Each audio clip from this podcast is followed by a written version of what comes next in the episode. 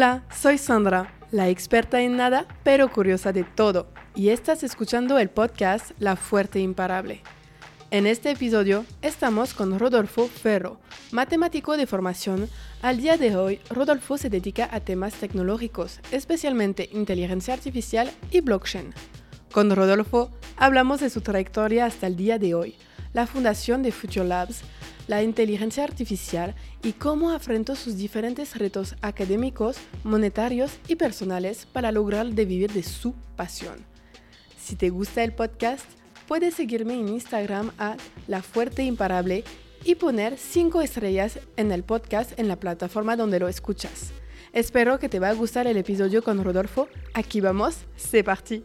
Hola Rodolfo, bienvenido en el podcast La Fuerte Imparable. ¿Cómo estás? Muchas gracias. Eh, todo muy bien, un poco acalorado solamente, pero muy contento de estar aquí en Guadalajara. Sí, bienvenido y felicidades por participar en Talentland, obviamente desde 2019, entonces espero que todo te va a salir muy bien. Muchas gracias, esperemos que así sea. Sí, ¿te gustaría introducirte para las personas que no te conocen? Eh, claro, pues mi nombre es Rodolfo Ferro. Eh, amigos y personas cercanas me conocen como Rodo o como Ferro. Eh, tengo 30 años, de formación soy matemático, eh, pero actualmente me dedico a trabajar en temas de tecnología, particularmente en temas de inteligencia artificial o últimamente eh, un poco más en, temas de blockchain y esta industria como cripto, ¿no? pero con aplicaciones interesantes también en, en rollos tech. Súper padre. Sí, justo es un amigo mío que me recomendó tu perfil porque yo ahorita estoy desde tres meses en la inteligencia artificial y me gusta y estoy buscando informaciones y me dijo, si quieres entrevistar a alguien, este güey lo tienes que entrevistar para saber más. Entonces, muchas gracias. Ah, antes de empezar cualquier episodio, siempre hablo de la infancia de las personas porque creo que pues nos da sentido de cómo actúa ahorita el día de hoy. Entonces, ¿cómo fue tu infancia, Rodolfo? Ok, pues creo que fue muy agradable. Tuve una familia, pienso que muy tradicional. Este, crecí con mamá y papá. Tengo una hermana y un hermano. Yo soy primogénito, entonces son más pequeños. Eh, y fue muy agradable. Hice muy buenas amistades. Me cambié de escuela para terminar la secundaria. Después me acuerdo que entré a la prepa. Eh, allá a la universidad, como tipo la autónoma, digamos, es la Universidad de Guanajuato y la misma universidad tiene programas de preparatoria. Entonces le llaman prepas oficiales. Estuve en una prepa oficial. Eh, allí comencé. Es, es, solamente una preparatoria, igual que cualquiera. Es como si la UDG tuviera preparatorias, ah, que puede que sea el caso, solo desconozco. Este, la Universidad de Guanajuato eh, tiene sus preparatorias y solamente les llamamos prepas oficiales. Ah, súper bien. Entonces, ¿siempre viviste en León? Sí, nací y crecí en León. Sí, en León. ¿Y por qué, a qué momento te recuerdas que te, te gustó pues las matemáticas, la inteligencia artificial, todo que es tecnología más bien? Pues yo creo que desde niño crecí viendo muchas caricaturas, mucha tele en general, este, y me gustaban muchas series como ah, El Laboratorio de Dexter y cosas del estilo. Entonces, para mí me, me, me, llamaba la atención y siempre era como un sueño tener también un laboratorio abajo de mi casa. Obviamente era demasiado imposible. Y conforme fui creciendo, avanzando en la escuela y demás, me di cuenta de que Dexter, aunque trabajaba en, en tecnología y esas cuestiones, pues al final era un científico. Y me llamó mucho la atención eh, la formación en ciencias eh, como parte profesional ¿no? en la academia. Entonces fue por eso que cuando estaba terminando la preparatoria, investigando qué carreras había y que estaban como hasta cierto punto accesibles, eh, no tan lejos de casa y demás, vi que matemáticas y computación eran carreras cerca y pues al final decidí por estudiar matemáticas. Ok, ¿y cómo te la pasaste entonces estas cuatro primeros años de matemáticas? Eh, fueron al final, la carrera dura cinco años. Este, al final yo estuve seis. Eh, y ¿Por qué razón? Tengo dos semestres que estuvo, que, o sea, que están perdidos. Eh, por ejemplo, en segundo, realmente debí de haberme dado de baja, pero me operaron porque tenía una tumoración en el cuello. Entonces, todo ese semestre, como estudié en Guanajuato Capital, está a una hora de León, una cosa del estilo, pues me regresaba mucho a León para ir como a las citas médicas, como era este salud pública. Entonces, en lo que me dan la cita y luego vas con un médico general, luego un especialista, etcétera, etcétera, pues muchos rollos. Pero pues al final me operaron, eh, tuve ahí un periodo de recuperación, de reintegrarme a la escuela. Algunas cosas fue como, bueno, ya se pasó el tiempo. Muchos profes no quisieron como revalidarme o, o aceptarme cosas tiempo después. Entonces hubo así como semestres perdidos, ¿no? Este, pero fuera de eso, la verdad es que la universidad prepara muy, muy bien a las personas, sobre todo porque está pegada a un centro de investigación.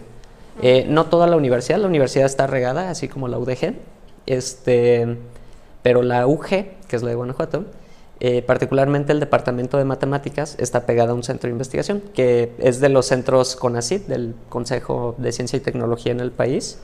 Eh, se llama CIMAT, es el Centro de Investigación en Matemáticas, tiene varias sedes en el país. Eh, y pues estando pegada, eh, la, bueno, pegada, sí, el, departamento, la universidad al centro de investigación, pues los mismos profes del centro de investigación eran quienes nos daban clases, a veces tomábamos clases en la uni, a veces íbamos al, al CIMAT. Y pues por eso creo que la formación fue buena en general. Entonces fue más aplicada quizás. depende. Es que fíjate que hay dos carreras matemáticas y computación. Eh, ambas tienen tronco común hasta sabrá Dios qué semestre. Y puede ser que tú hagas la carrera de computación, aunque tu título diga matemáticas, y viceversa. Entonces, son, son tan similares los programas académicos que en ese momento era como un poco indistinguible. Y este. Y, fue, fue por eso la, la orientación.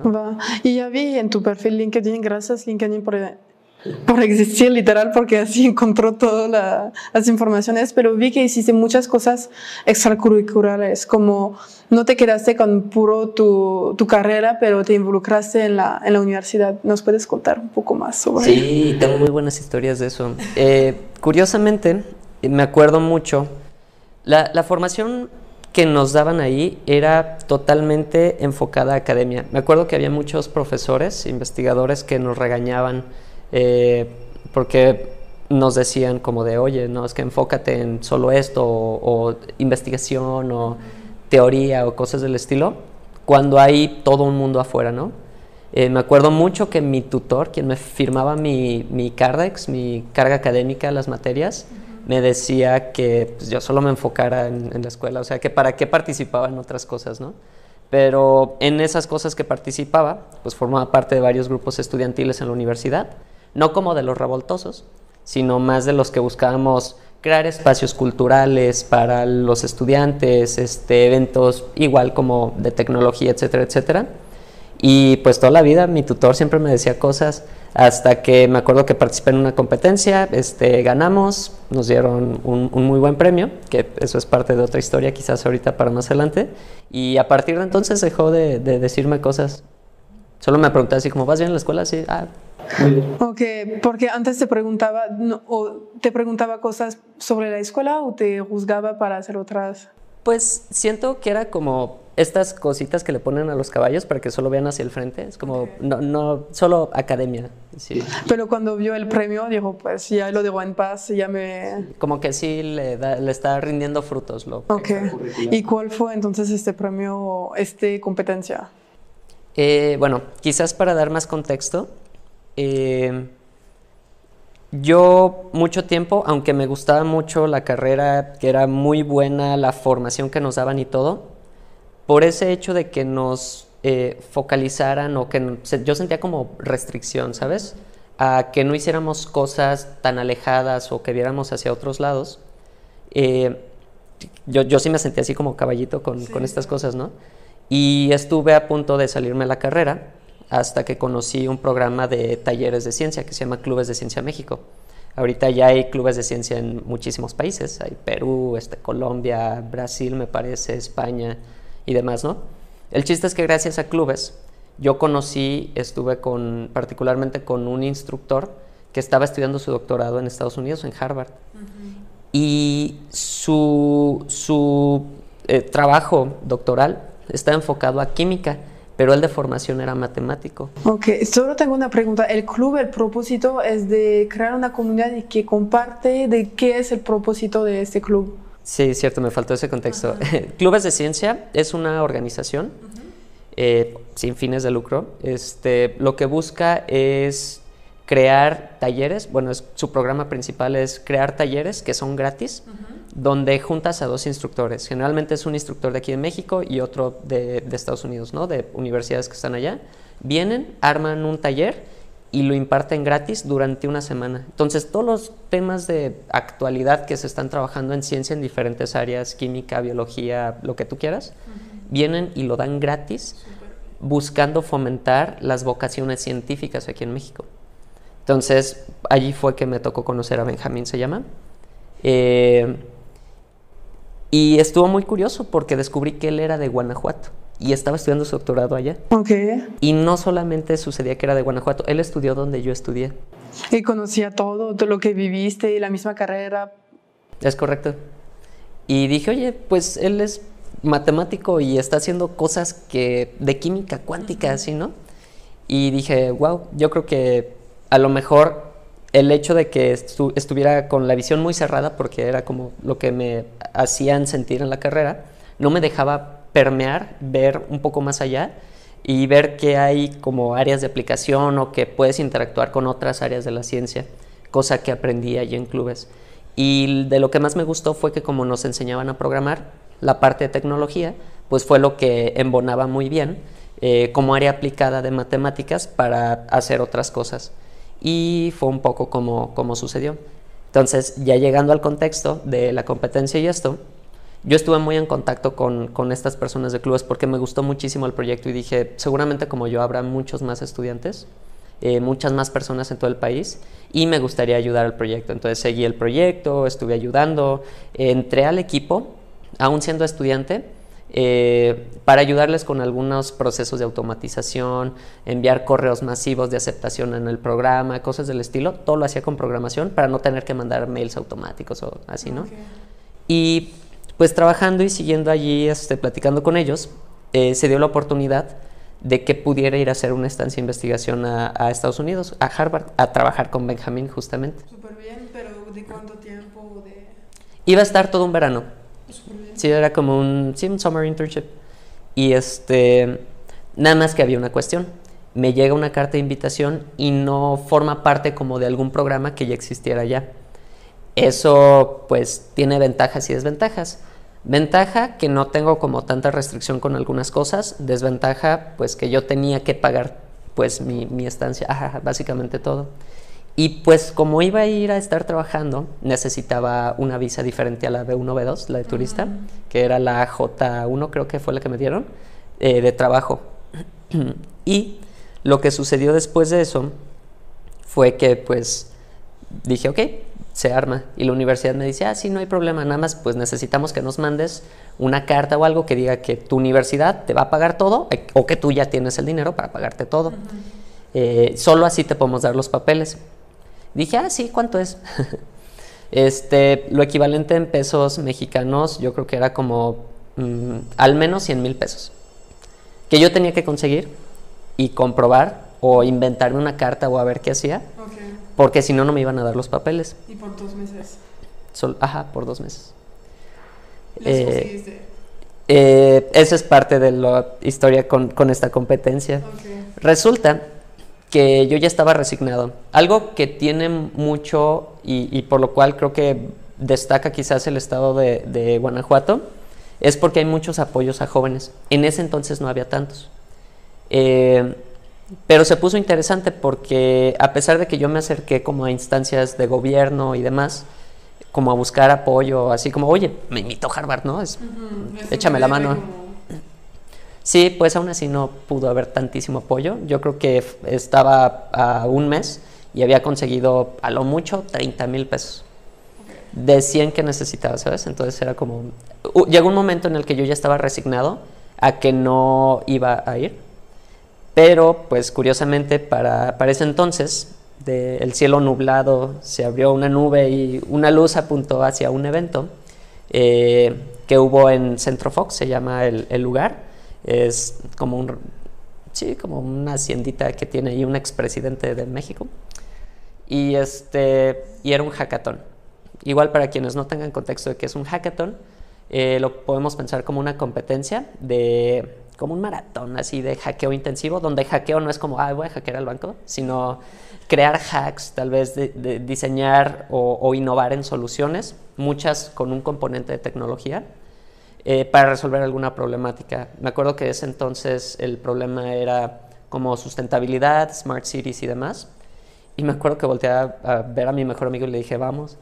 Y me dice, este, pues sí, estaría chido participar. Y te no, güey, vamos a ganar, o sea, lo, lo necesitamos, ¿no?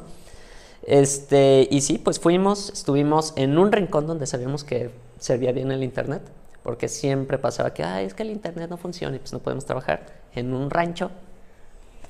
Entonces este, estuvimos trabajando un montón, me acuerdo que llegó gente vestida, como de Stormtrooper y así como Star Wars y todo. Y es como, mira, mira, no, no, sigue trabajando, no veas. ¿Y cuánto duró el hackathon? De viernes a domingo. Ok, entonces la vivieron allá tomando café. Sí, yo no tomo café, pura fuerza de voluntad, pero, pero sí estuvimos trabajando bastante y al final pues se logró, ganamos el primer lugar y el primer lugar era justo 150 mil pesos que se repartían todo el equipo, pero pues solo éramos dos, entonces pues 75 y 75 y los 30 que llevaba, así. Perfecto. Penitas, sí.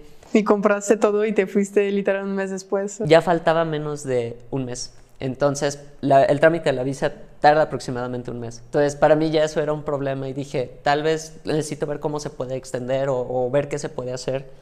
Em, pues resulta que primero pregunté cómo iba a estar todo el rollo. A los días hicieron la transferencia. Nunca había visto tantos ceros así como... Digo, yo era un estudiante, ¿no? era pequeño dije, wow, nunca había visto tantos ceros en mi cuenta.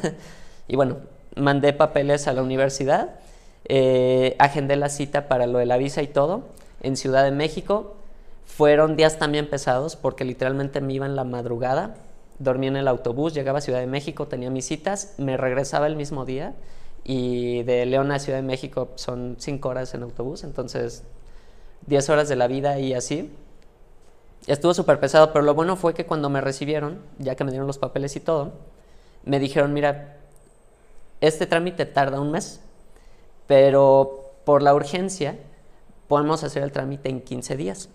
Entonces fue como, gracias Dios. Sí, no, súper bien. Sí, y me dijeron, pero hay dos cuestiones.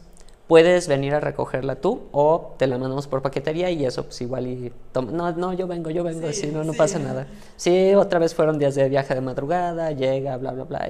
Pero llegó. Sí, porque las paqueterías no hubiera confiado Dos, meses de mi vida. Es correcto. Súper bien. ¿Y eso cuando te fuiste a Harvard para, con Benjamin? ¿Qué se llama? ¿Cómo la pasaste este...? Uy, estuvo muy, muy padre. Bueno, primero el proyecto que estuve trabajando estaba enfocado a temas de inteligencia artificial con química, a una escala muy, muy pequeño, por eso como él cae en el área de química cuántica trabajando con propiedades que tienen las moléculas. Eh, en la escuela luego nos enseñan que pues, los átomos funcionan como que, ah, sí, son circulitos pegados ahí como con un puentecito y etcétera. Cuando pues muchas veces esos puentecitos en realidad los, los, podemos ver como resortes y siempre están vibrando. Como que ese tipo de propiedades son cuantificables, las podemos medir.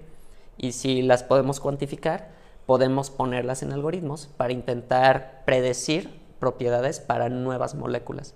Porque cuando trabajas en escala muy pequeña es costoso computacionalmente y en laboratorio. Sí, porque tienes que tener todo el material que es más micro, más caro es. Es correcto. Entonces, por eso apostar a temas de inteligencia artificial. Si tienes una nueva molécula que tiene propiedades similares a otras que ya conoces, pues deberías esperar quizás un comportamiento similar o de cierto tipo, ¿no? Entonces, los algoritmos nos ayudaban en eso y fue el proyecto que estuve trabajando.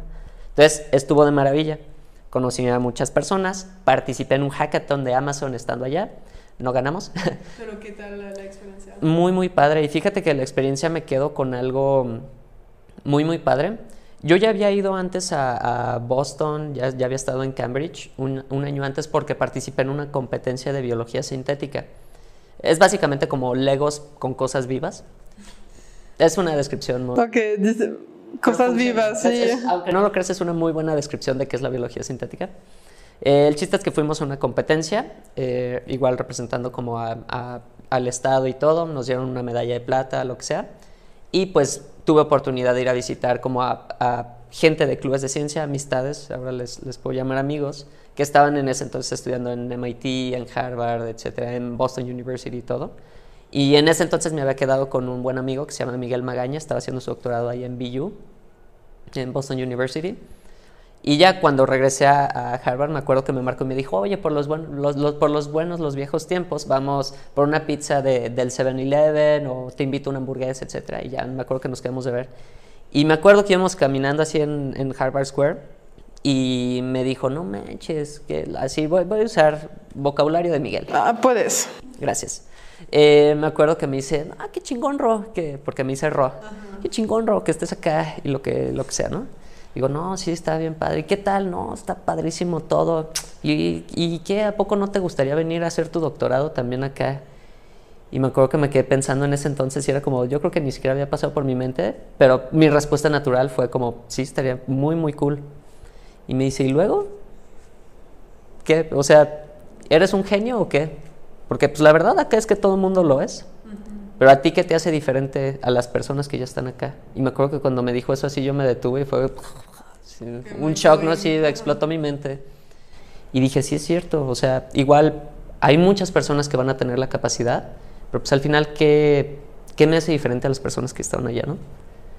Y pensé y pensé. Cuando regresé a México, dije, yo creo que esta experiencia a mí me enriqueció mucho. Ahora no necesariamente quiero regresar a Estados Unidos, aunque mi respuesta natural había sido sí, lo que tú quieras. Pero pensé que se podía hacer muchas cosas aquí en México. Entonces, eh, pues empecé, le platiqué obviamente a mi mejor amigo, a Ricardo, que ahora vive aquí en Guadalajara, por cierto, esta semana nos vemos. Este, le platiqué y le dije, estaría muy, muy padre que pues hiciéramos una comunidad acá, con, quizás con estudiantes, porque hubo un momento en el que la misma universidad hacía mucho spam. Tiene como un newsletter y sacan muchas publicaciones en redes y así, como de Ricardo y Rodolfo ganan tal evento. Ricardo y Rodolfo. Hubo un momento en el que ya éramos spam, la verdad, de que participábamos en muchas cosas y todo. Y le decía, oye, pues, yo creo que mejor hay que hacer algo como para que no seamos tú y yo, sino que más personas también aprendan, tengan como esta oportunidad de participar y demás.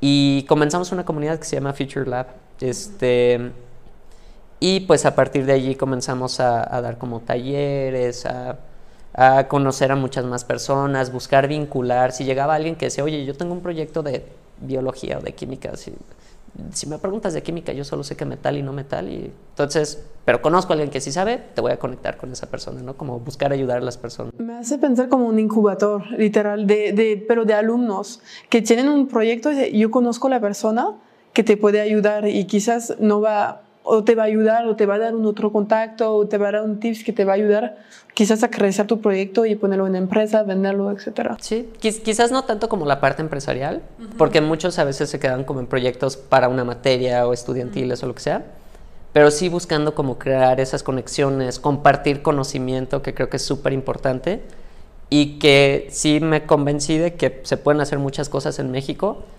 pues algo que también tengo que hacerme la idea en ese momento. Es como, obviamente yo no lo voy a saber todo y yo no voy a poder solucionar muchas cosas, pero sé que si das el empujón correcto a las personas correctas, yo creo que aunque tú no cures el cáncer, seguramente alguien más lo va a hacer, ¿no? Entonces como que buscar aportar en eso. Ok, y ahorita sigue existiendo obviamente Futurlab. Sí, aunque ya no tanto como antes. De hecho, justo con de las personas con quien me estoy quedando ahorita en el Airbnb para, para venir acá a Guadalajara, creo que todas nos conocemos por Future Lab. Entonces somos como 12 personas en una casa, todas así, porque nos conocimos. Eh, cada quien igual ha seguido como su camino. Hemos buscado retomar algunas actividades, aunque ya no ha sido tanto como, como antes, ¿no? Cuando estábamos en la universidad, pues era más fácil hacer más cosas. Eh, pero ahorita sí hemos intentado como retomar actividades y sí, que, que la comunidad ahí siga. Y entonces nos puedes hablar de lo que estás dedicando ahorita, ¿por qué abriste tu empresa? Em, ¿O confundaste? Fíjate que estuvo, está en pausa, porque sí constituimos, pero al final hubo un tema de que pues cada quien seguimos como teniendo nuestro trabajo y dejar de tener como ese ingreso seguro para dedicarle más tiempo en lo que levantamos y todo, como que nos costó a algunos de, los cuatro, de las cuatro personas que éramos. Eh, además de que una persona se tuvo que ir a vivir a Ensenada, una cosa así, porque él es ingeniero hidráulico, pero le tocó supervisar la construcción de un aeropuerto, una cosa del estilo. Entonces era como, mira, no vamos a estar los cuatro acá, este, tal vez convenga como, al menos legalmente o contablemente o todos los bla, bla, bla, mente que existan, tal vez ponerles una pausita y continuar desarrollando. Eh, profesionalmente cada quien o que sigamos trabajando en otras cosas y demás. Y entonces ahorita, ¿cuáles son tus proyectos que tienes? Uh, ¿Estás enfocado en? Eh, ahorita totalmente me estoy enfocando en trabajar en una empresa hermana de, de, una que pertenece a unos amigos que conocí en la carrera. Son cracks esas personas. Eh, me acuerdo que, o sea, aparte de la historia es como que ellos iban igual de Summer Interns, uh, pero a Microsoft. Y Microsoft obviamente pues les pagaba y todo. Como que ahorraron y fundaron su empresa. Ahora está en Guanajuato, se llama Game Coder Studios. Estoy en una empresa hermana de ellos que se llama Bisonic México. Y ahorita estoy trabajando justo allí como, como ingeniero. ¿Y cuál es el propósito? ¿Nos puedes hablar un poco de esta empresa? Sí, Game Coder Studios se dedica principalmente al desarrollo de videojuegos, eh, pero han tenido colaboraciones muy padres. Entonces, si has jugado Super Smash Bros. Sí. Ah, como el Mario de peleas, hay un juego así de Nickelodeon, por ejemplo. Eh, ellos colaboraron con Nickelodeon, ¿no? Como para la creación del juego. Entonces han tenido como proyectos muy, muy grandes. Le han invertido mucho en, en tema de VR, AR, realidad aumentada y, y, virtual. Y la empresa ha crecido mucho. Entonces, particularmente, eh, llegó esta empresa Bisonic que están trabajando en un proyecto utilizando eh, como temas de blockchain y demás, porque están como creando NFTs y bla, bla, bla.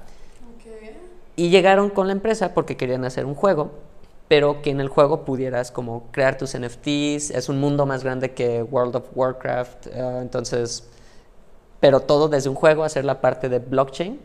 Entonces como que entré allí a, a, en ello. Ok, ¿y qué haces como la la parte de blockchain como, ok, quizás me voy a equivocar, pero es como, eres un personaje y tu propósito es de... Interactúas con otros jugadores, puedes craftear cosas. Es como un mundo mágico, tipo Dungeons and Dragons, puede ser como un wizard, bla, bla, bla. Este, interactúas, puedes craftear cosas, hacer como espadas, armaduras, etc. Pero lo que tú crafteas es único. Es por eso la parte de NFTs. Y aparte, lo que tú crafteas, puedes como venderlo o transferirlo a otros jugadores, etc. Y pues la parte del componente tecnológico que hay detrás asociado a algo que como idea quizás parezca interesante y quizás simple también, eh, pues ya viene una parte robusta de, de, stack de tecnología detrás para ello. Ah, ok, ok, entendí. Pero ¿cómo llegaste, porque él es ingeniero, a hacerlo de blockchain? ¿Cómo, ¿Cómo hiciste el puente entre, pues no estudiaste esto? Apenas están empezando las carreras, creo, de blockchain o certificaciones, pero ¿cómo hiciste este puente? Hay, hay, un intermedio entre todo lo que te platico de, de, terminar la carrera, participar, irme de estancia y demás, al trabajo de ahorita. Antes de eso tuve otros trabajos. Antes estuve muy metido como en Civic Tech, en Open Data. Uh, trabajé para el gobierno de la ciudad de León este, como Open Data Coordinator. Uh, después me metí a otra ONG que se llama Codeando México, este, buscando mucho empujar el tema de comunidad, de datos abiertos y demás. De allí retomé temas de inteligencia artificial. Eh, entré a una empresa que está en España. Eh, lo que hacía allí era como desarrollar los algoritmos que se encargaban de estimación de cultivo.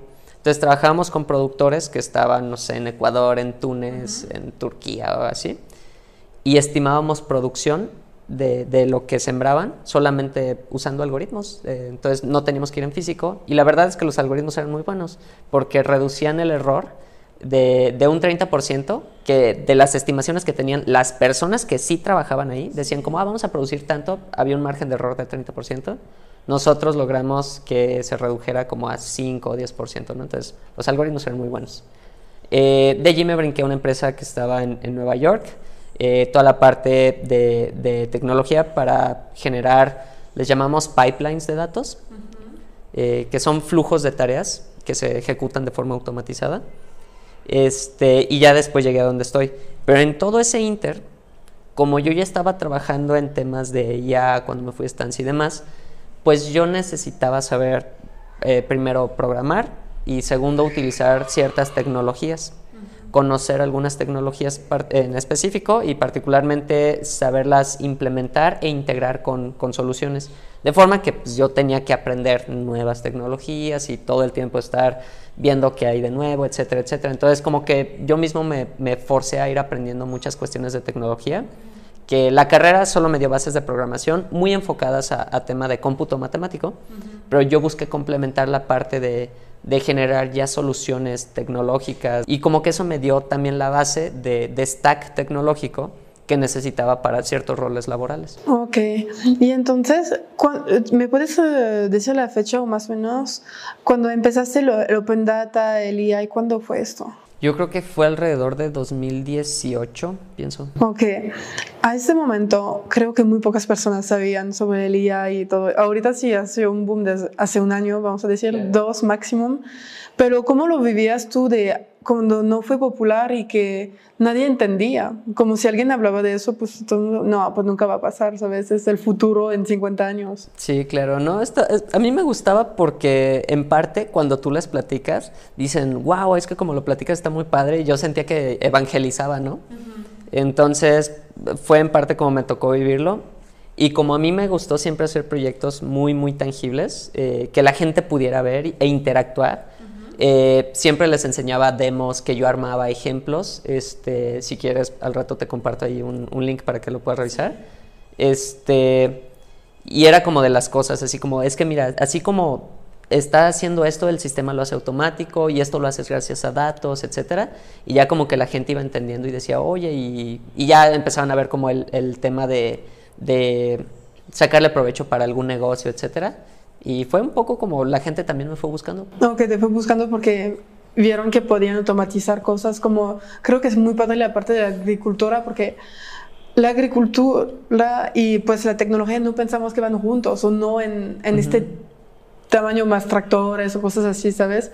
Pero que ahorita te estás diciendo que puedes medir el rendimiento que van a tener sin estar con puros datos, está como, es increíble.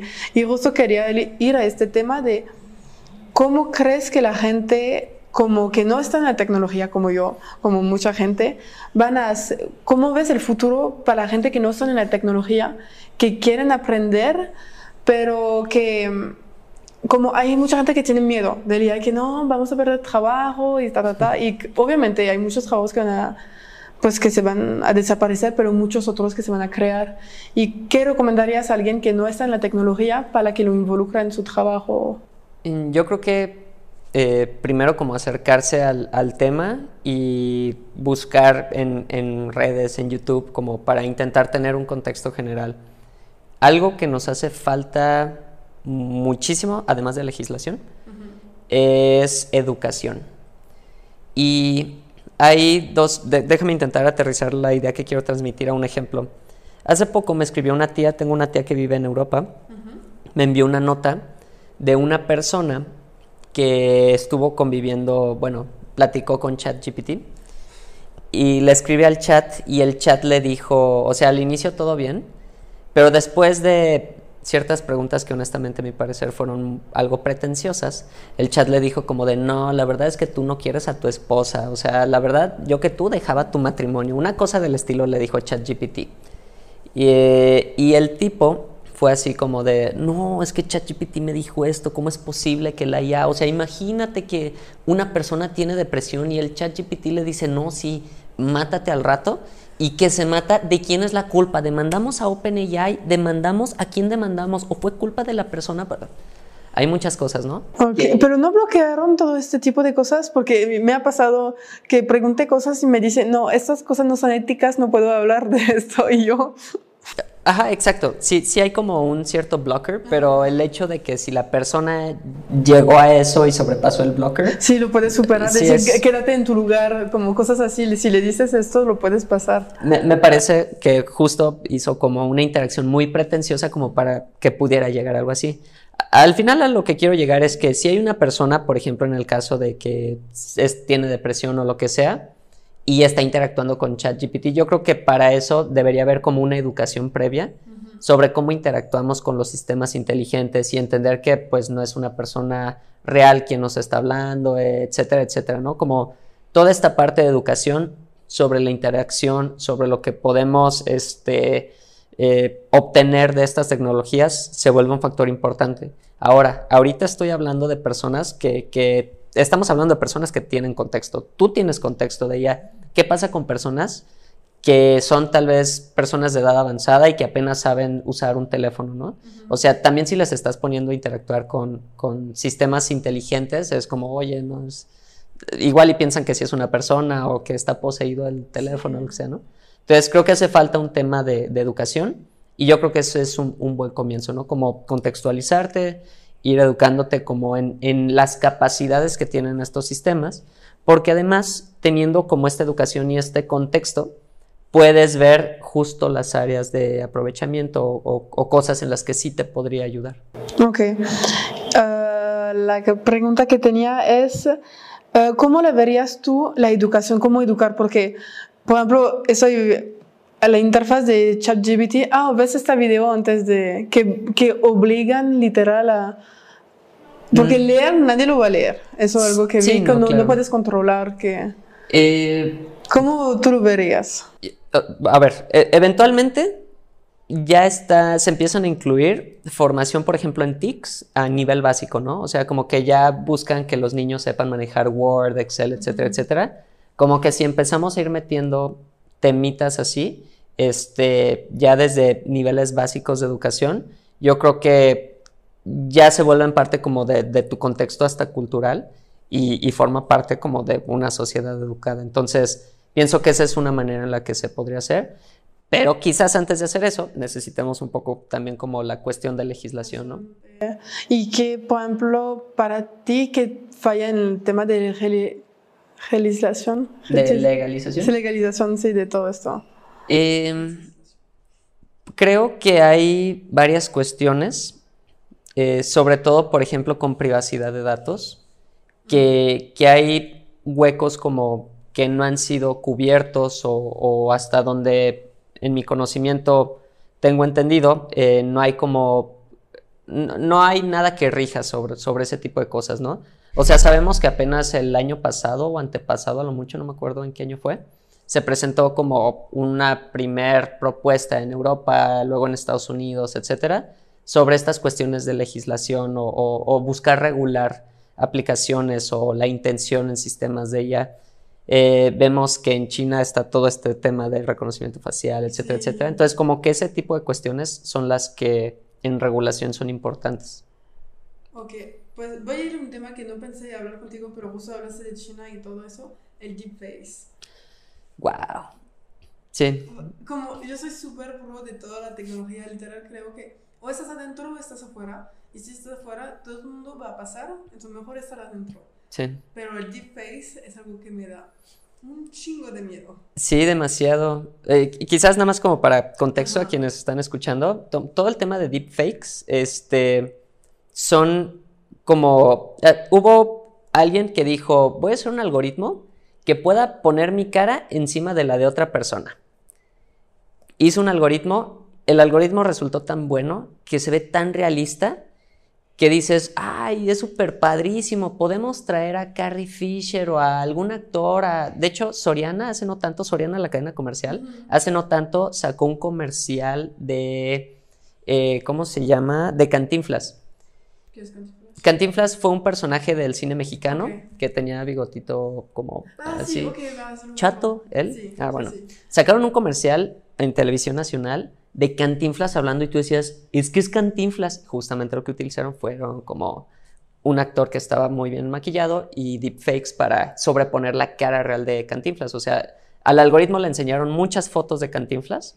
Eh, aprendió y sobrepone la cara de Cantinflas en, el rostro real ok, en lugar de que la gente piense como de vamos a revivir a Cantinflas o así, no, pornografía. Voy a poner la cara de no quiero mencionar actores o actrices pero en videos que de adultos y sí. Hubo una chava de Twitch de Estados Unidos que lo hicieron eso y eso cuando como cuando me di cuenta realmente, creo que hace como cinco meses, le pusieron en una película porno su cara de ella y que todo el mundo pues, le estaba acosando, etc.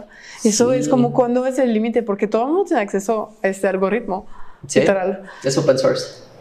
Sí, y cómo, pues, cómo crees que se puede hacer, porque también ahorita es open source, lo pueden decir que no más, pero la gente lo van a copiar, como ya es tarde, como muy tarde. Y Obviamente lo de películas cuando Paul Walker se murió y que usaron esto para, para terminar las películas es súper chido. Pero ahorita estamos hablando de, puedes crear algo falso sobre alguien y hacerlo cancelar, como la cultura de ahorita de, cancel y de cosas así. O de, de, arruinar a alguien, la vida de alguien y que se suicida y ahorita ni se necesita chat GBT como es por pura gente que te van a hacer bullying. Entonces, como... ¿Qué crees que va a pasar en el futuro o cómo lo ves tú? Eh, pues yo confío y espero así fielmente que personas que obviamente se forman como en materia legal y demás comiencen a involucrarse en, cuestión tecnológica, porque si a mí me preguntas cómo se pueden regular muchas cosas, eh, consumo del agua o el tema que tú quieras, yo que no tengo una formación en, en materia legal, a lo mejor para mí va a ser muy difícil responder, pero ellos quizás teniendo todo un marco legal, puede ser que tengan como una respuesta más apropiada de decir, ah, tal vez si limitamos eh, la cantidad de, de, horas que pasa la gente en Internet, a lo mejor no dan tantos datos, bla, bla, bla. Por mencionar un ejemplo, que honestamente este ejemplo que estoy dando no creo que ayude mucho, eh, pero seguramente personas que ya tengan como la formación o que estén más metidas en el tema, seguramente van a, van a identificar como esos, esos puntos importantes. Entonces sería de hacer un conjunto entre gente de la tecnología y gente legal. Es correcto. Para ver y quizás gente social para ver qué involucrada. Ok. ¿Y uh, ¿qué, cómo ves el futuro de, del AI? ¿O crees que estás solo empezando? A, ¿Cómo lo...? Yo creo que van a venir soluciones a muchos problemas. Algo que me gusta muchísimo y, y del por qué me gusta trabajar en estos temas es porque algo que tiene la IA es que es buena para resolver problemas.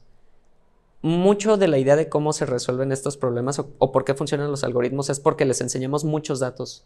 Los algoritmos son capaces de identificar patrones o comportamientos o características de los datos que quizás a vista humana es muy difícil identificar. Entonces, eso hace que pues, los algoritmos puedan resolver problemas muy complejos y que las soluciones sean buenas.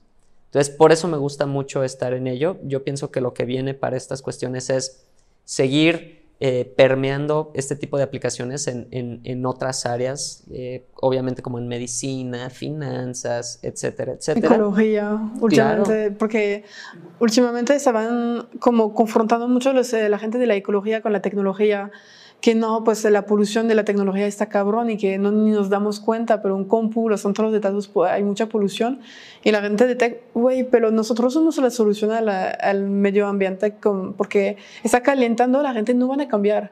Si crees que cada una de las personas van a cambiar, no van a cambiar, es imposible, el humano no es racional, pero la tecnología podemos hacer que se cambie. Entonces, yo sé que ahorita está, como la gente se ha gelado un poco, pero como crees que eso puede encontrar soluciones como, como de comida, que falta comida en el mundo, pues el, cambio climático, etc. Sí, estoy totalmente convencido. Y algo que me tocó ver, por ejemplo, estando ahí en Estados Unidos, fue eh, que usaron, en, ahorita ya es súper conocido, ¿no? Los modelos, les llamamos modelos generativos o inteligencia artificial generativa, ¿no? Tú le das una descripción, te genera una imagen, o tú escribes y te genera texto, ¿no? En ese entonces, eh, en 2017 me tocó eh, ver que ahí en la universidad estaban trabajando con modelos generativos para producir fármacos, por ejemplo, ¿no? Como medicinas. Eh, o moléculas químicas para mejorar el rendimiento de celdas solares, que tenían ciertas propiedades, ¿no? Entonces, estoy totalmente convencido de que si, por ejemplo, una IA te puede ayudar a generar nuevas medicinas, seguramente te va a poder ayudar a generar quizás nuevos componentes que te permitan crear algún, algún alimento, cosas del estilo. O sea, yo pienso que si sabemos hacer buen uso, porque al final la tecnología debemos verla como una herramienta, eh, si hacemos buen uso de las herramientas, podemos generar buenas soluciones a problemas muy interesantes. Ok, súper bien. Y ahorita, regresando un poco más a tu vida, ¿cuáles son tus futuros proyectos que tienes? Ahorita. Futuros proyectos, eh, casarme el siguiente año. Sí, a mí, felicidades. Este, yo creo que, digo, por ahorita seguir trabajando en, el proyecto que, está interesante, más que nada porque estoy empezando a meterme en un tema de blockchain y quiero empezar a mezclar tema de blockchain e inteligencia artificial más adelante. Entonces, ahorita irme sobre ello, pienso que igual para, para el siguiente año o para finales de este año, igual ir regresar a la academia, pero sin dejar la parte laboral. Este, digo, solo como por el tema de la especialización, regresar a seguir en temas tendencia y demás. Eh, eventualmente yo creo que sí me gustaría yo regresar a mi, a mi emprendimiento y pues diseñar soluciones. Eh, me gusta mucho el tema de aplicaciones sociales, de hecho por allí hay varios proyectos de los que te podría platicar que tienen un impacto social o, o ambiental interesante usando ya como que me gustaría regresar a eso también. Ok, entonces son realmente varios proyectos que, pues, cada uno es un proyecto distinto y son varios en temáticas distintas. Sí. Ok, ¿qué recomendarías a alguien que que no es en la tecnología, eh, como que quiere estudiar todo que sí hay, porque ahorita no hay tanto aún. Estaba investigando cómo son más certificaciones. ¿Tienes algún lugar que dice, oye, si te quieres educar o que quieres trabajar en el IA y te recomiendo de ir en estos mm, yo pienso que algunas compañías están haciendo un, esfuerzo válido y, bueno. Eh, por ejemplo, IBM tiene mucho material y me gusta mucho como la cultura que tiene IBM en sentido de inclusión, en sentido de la interacción que hay de, la, de, la, de las personas, de la gente con la tecnología. Entonces, como que mucho material sí está diluido para que sea consumible y bueno por personas que a lo mejor no estén tan en el medio o que tal vez no vengan como de un background tan técnico o cosas del estilo. Creo que IBM tiene muy buen contenido. Ese puede ser un approach. Hay libros interesantes. Hay uno que no me acuerdo cómo se llama y ese lo leí el año pasado eh, pero te platica en general como sobre contexto de IA este, y la sociedad. Me lo pasas después y lo pondré en la descripción. Sí, sí, justo. Eh, es, es, es, muy bueno. Eh, yo creo que en general es al menos ahorita lo que me viene rápido a la mente. Ok, es más, entonces lo que veo y como lo hiciste tú es más de curiosidad literal de ponerse a buscar la información. Sí. Porque lo que de IBM no es una escuela o algo así, es literal de buscas la información. Ok. Va. Y voy a poner tus redes también porque quiero ver lo que vas a hacer. Hasta yo quiero ver lo que vas a hacer en los futuros proyectos, obviamente el matrimonio, pero todos los demás. ¿Y cuál fue hasta ahorita tu reto más grande que tuviste? Reto más grande, yo creo que han sido varios. Eh, ay, esa es una buena pregunta. Yo creo que han sido varios.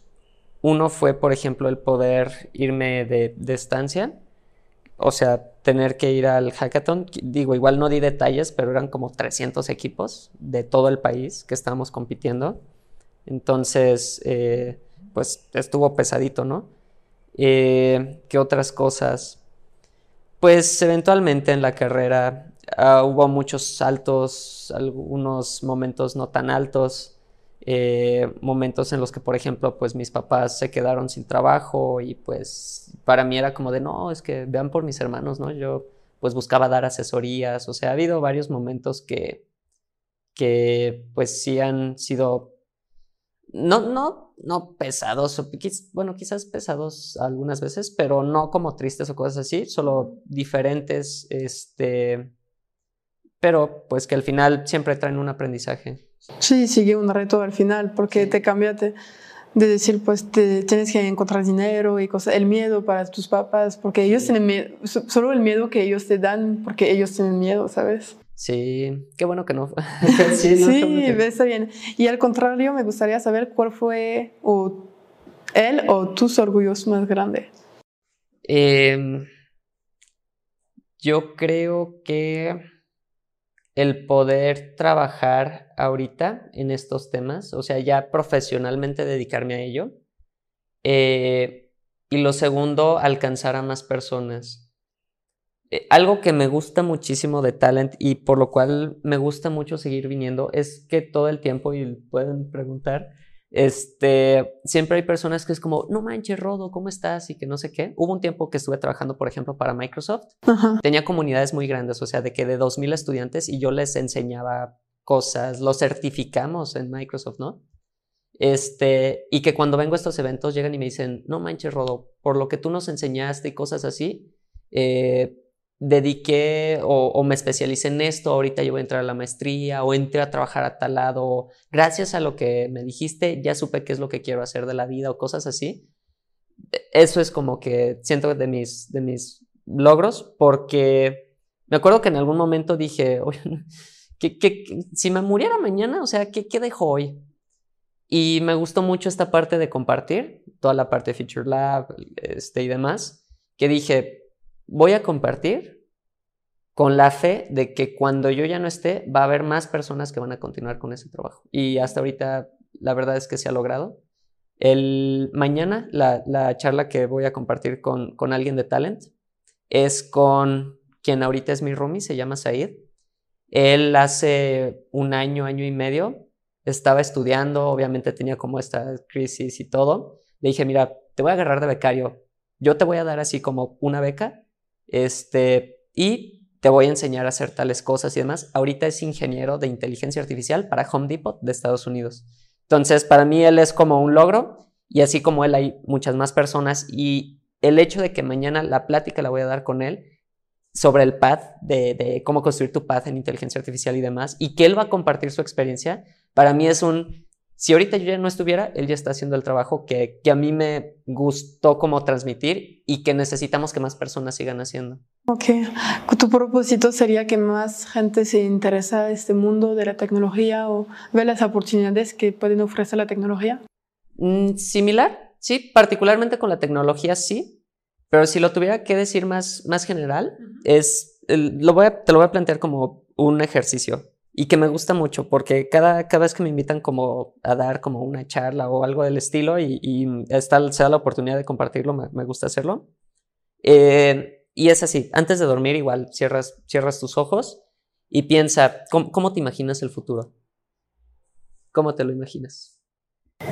Yo soy positiva, entonces va a ser bonito. Vamos a encontrar soluciones. Creo que ah, vamos con más extremos, pero creo mucho en la nueva generación, la gente que tienen 18, 16 años, que son más conscientes, que son más emocional.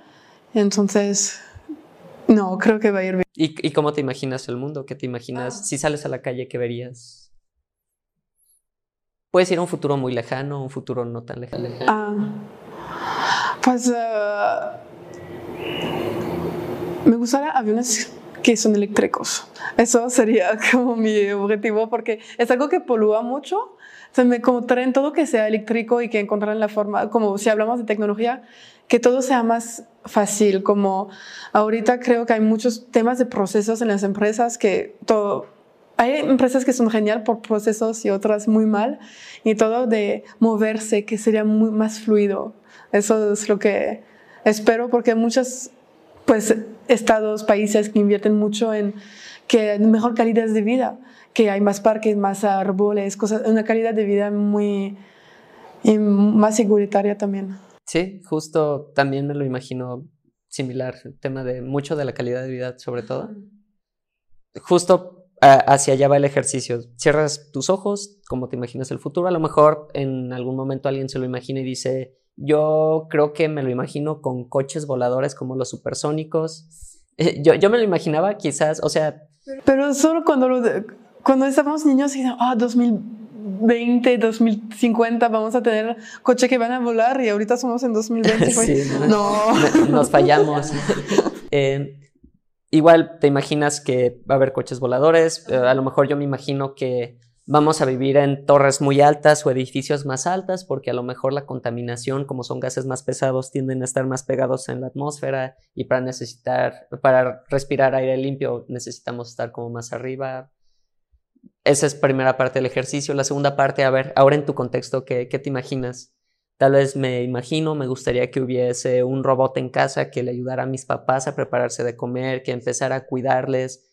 Me eh, gustaría que existiese un dispositivo que pudiera eh, predecir o, identificar tendencias a, ciertas enfermedades. Tal vez con eso, con tiempo, se hubiese podido detectar como enfisema pulmonar que tuvo mi abuelita, etcétera, etcétera. Oye, tengo una, esto justo de, de, de predecir las enfermedades y cosas así, existe como hay, como hay hay cosas que, oye, tú tienes este tipo de sangre o tienes estas características, entonces sabemos que eres predisponible a tener cáncer y que estaba leyendo que los seguros quieren aprovechar de eso y si eres como predispuesto a tener una enfermedad, te van a cobrar más porque les va a costar un momento yo. No, pues no. Sí, sí es. Pero es como los límites de cada cosa que cada vez. Sí, y es interesante porque ahí es una aplicación a, a tema de aseguradoras.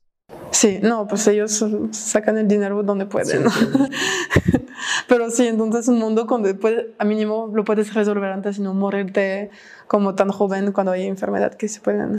El chiste es que al final el futuro te lo puedes imaginar de muchas formas, ¿no? Te digo, a mí a lo mejor me gustaría que hubiese un robot que pudiera cuidar de mis padres, que, que les ayudara a preparar de comer y demás. Y parte del ejercicio es, ok, igual te lo imaginas muy bonito, lo que tú quieras, pero ahorita, ¿qué es lo que tú estás haciendo como para abonar a ese futuro? Entonces, justo ahí es como la, respuesta a la pregunta, ¿no? Y por eso quería llegar como el ejercicio. O sea, eh, en cuestión de futuro y demás, como te lo imagines, independiente a lo de cuestión de tecnología, a lo mejor mencionabas mucha de que le tenemos fe a las siguientes generaciones qué es lo que ahorita estamos haciendo como para abonar ese futuro. Sí, puede ser como el bienestar emocional, el bienestar en general de, de ir más a la naturaleza y cosas así, acceso a todo. Sí. Ok. Y justo eso es como parte de... Del ejercicio. Y en parte motivación también de para sí. porque queremos hacer cosas, ¿no? Eso es muy interesante. Creo que es algo que lo voy a rehacer más tranquila y sola, pero no, súper bien. Pues ahorita estamos llegando al fin del podcast y cada persona tiene que contestar algunas preguntas. Si tuvieras la oportunidad de cenar con alguien vivo o muerto, ¿con quién sería? Ah, es una pregunta interesante. Se me ocurren dos personas. Una con sería, pienso que Alan Turing. Alan Turing fue un computólogo. Eh, le tocó participar en una de las guerras mundiales. Él descifraba mensajes que estaban encriptados en la guerra. Eh, fue muy bueno, una persona muy revolucionada para su entonces. fue, era homosexual, entonces obviamente vivió muchos estigmas por los 1900 y tantos, 40 y tantos. Entonces, pues falleció con una manzana envenenada. ¿Qué? Eh, pues fue la vida, entonces creo que la plática se tornaría interesante si le platicáramos ahora, no de deepfakes, pero pues sí como de avances en general. Sí, como ve el mundo ahorita. Es que aparte él es considerado como de los padres, del, si no es que el padre de la inteligencia artificial. Él, inventó como el test de Turing, que si interactúas con una IA y tú no te das cuenta de que es una IA, si tú piensas que es un humano, pasó la prueba de Turing. Que chat GPT yo creo que ahorita lo pasa fácil, ¿no? Pero entonces sí como decir, mira bro, inventaste esta prueba, platica con esto y que diga, wow, pienso que se torna interesante la, la plática. Y la segunda va a sonar así como quizás muy fuera de lugar, pero pienso que sería Jesús. Así como si pudiera platicar con Jesús y así. También como por su vida, su obra y todo lo que ha hecho, así como... Súper bien. Ay, qué cool. ¿Nos podrías hacer alguna recomendación de algún libro, podcast, película o música que te inspira el día de hoy? Que inspiren. Eh, a ti. Libros, libros hay varios. Ah, soy muy fan de Michael Ende y de Lovecraft, pero hay una novela muy bonita que a mí me gusta que se llama Malbatahan, que se llama El hombre, de, el hombre que calculaba de Malbatahan. Es justo eh, de un matemático Y yo creo que también permeó en, en el por qué me gustó el tema de las matemáticas y todo, ¿no? De nuevo, es una novela, entonces está bonita. Te plantean problemas así con este personaje que se llama Berenice Amir. Eh, empieza que va platicando por el desierto y se lo encuentra una persona y nada más ves a un tipo sentado en una piedra y está gritando números y dice, ¿qué está haciendo? Y ah, pues estoy contando las ramas de ese árbol. Pero empieza y te cuenta aventuras, ¿no? Que al final se vuelve como un visir, como un consejero del, del sultán y cosas así porque él era muy bueno resolviendo problemas. Y problemas así cotidianos, ¿no? O sea, no es como de, si tienes tres kilos de no, o sea, problemas de, oye, es que vienen acusando a estas dos personas, uno de ladrón, otro de bla, bla, bla, a ver qué, y él se quedaba pensando y resolvía con matemáticas el problema, ¿no? Entonces, la novela es muy bonita, eh, yo creo que sí me sirvió como inspiración. Eh, podcasts, eh, La Fuerte Imparable, eso. Este, hay otro podcast de una muy buena amiga que se llama Frida Ruiz, que se llama AI is the New Sexy. Así lo puedes ¡Qué padre! Ok, ¿y de qué trata? sobre temas de inteligencia artificial, entrevista a varias personas en, en, el mundo de ella. Entonces, si ahorita andas en temas de ella, eh, ella hasta podría ser una, una, persona interesante con la que podrías platicar. Ella ahorita vive en Ciudad de México y trabaja en Google. Este, y es, es muy amable, es, es muy agradable. Súper padre y películas. Y qué chido que es una mujer. Sí. Eso súper bien, porque siempre estamos estigmatizando esta área, entonces qué padre que lo Sí, no, sí. A ver, aquí estamos conscientes de que sí hay una brecha y sí, entonces, sí, qué bueno que... Pero qué padre que lo hace porque está visibilizando y, y las mujeres que, que les interesa vea que hay alguien. Y solo visibilidad poner un ejemplo que pues antes no teníamos ejemplos y ahorita pues tenemos Frida como ejemplo. Qué cool. ¿Y música? ¿Tienes eh, algo que escuchas, que te gusta escuchar? ¿Un género de música que te escucha, que te gusta escuchar? Electrónica en general, sí. Depende de qué esté haciendo. Si tengo que programar intensamente, pongo como Psycho y Infected Mushroom y cosas así. Este, si estoy como más tranqui, relax, o programa más tranqui, puedo, escuchar a Tiesto, cosas del estilo, pero electrónica en general me gusta mucho. Ah, súper. Me gustaría saber si hubiera alguien a quien quisieras que yo entrevistara para un otro podcast. Eh, se me ocurren muchas personas, pero ahorita que mencionaba del, del podcast, eh, pienso que Frida Ruiz puede ser una persona interesante. Eh, sobre todo porque también te puede dar justo una perspectiva de, de género en el mundo de ella y además de ella, uy, Sofía Trejo. Sofía Trejo, y me parece, no sé si está en Ciudad de México o esté aquí, ella trabaja temas de ética de ella, pero de verdad es una persona crack. Eh, me parece que se doctoró en matemáticas. Ella es, es crack. me tocó ver una, una ponencia suya hace, no me acuerdo si a inicios de este, creo que fue a inicios de este año o finales del año pasado, que fui a, justo a, un, a una escuela Muframex. Este, eh, sí, como esta alianza francesa, México y demás, eh, sobre modelos generativos justamente, y ella compartió una ponencia sobre tema de género, ella, tema de privacidad de datos, ella. Entonces, de verdad, ella es una persona, para mí, así, que también te va a explotar la mente seguramente, y, y, y va a tocar temas muy, muy, muy interesantes, fuertes quizás, densos, depende de cómo vaya la plática, pero sí, Sofía Trejo. Súper bien, voy a anotar esas dos personas para contactarlas. Y por fin, ¿dónde te puede contactar la audiencia que está escuchando este podcast y que quieren saber más sobre ti o tus proyectos o tienen preguntas? Eh, claro, pues bueno, en redes sociales me encuentran en Twitter y en Instagram como arroba rodo, bueno, guion bajo ferro, rodo-ferro. Eh, y sí, con toda confianza. O sea, siempre hay gente escribiendo, preguntando cosas. Oye, Rodo, si quiero estudiar esto. Oye, Rodo, si quiero aprender esto, quiero hacer tal. Y sí, ahí siempre ando respondiendo a todo el mundo. Sí, ya vi, respondiste muy rápidamente. Muchas gracias.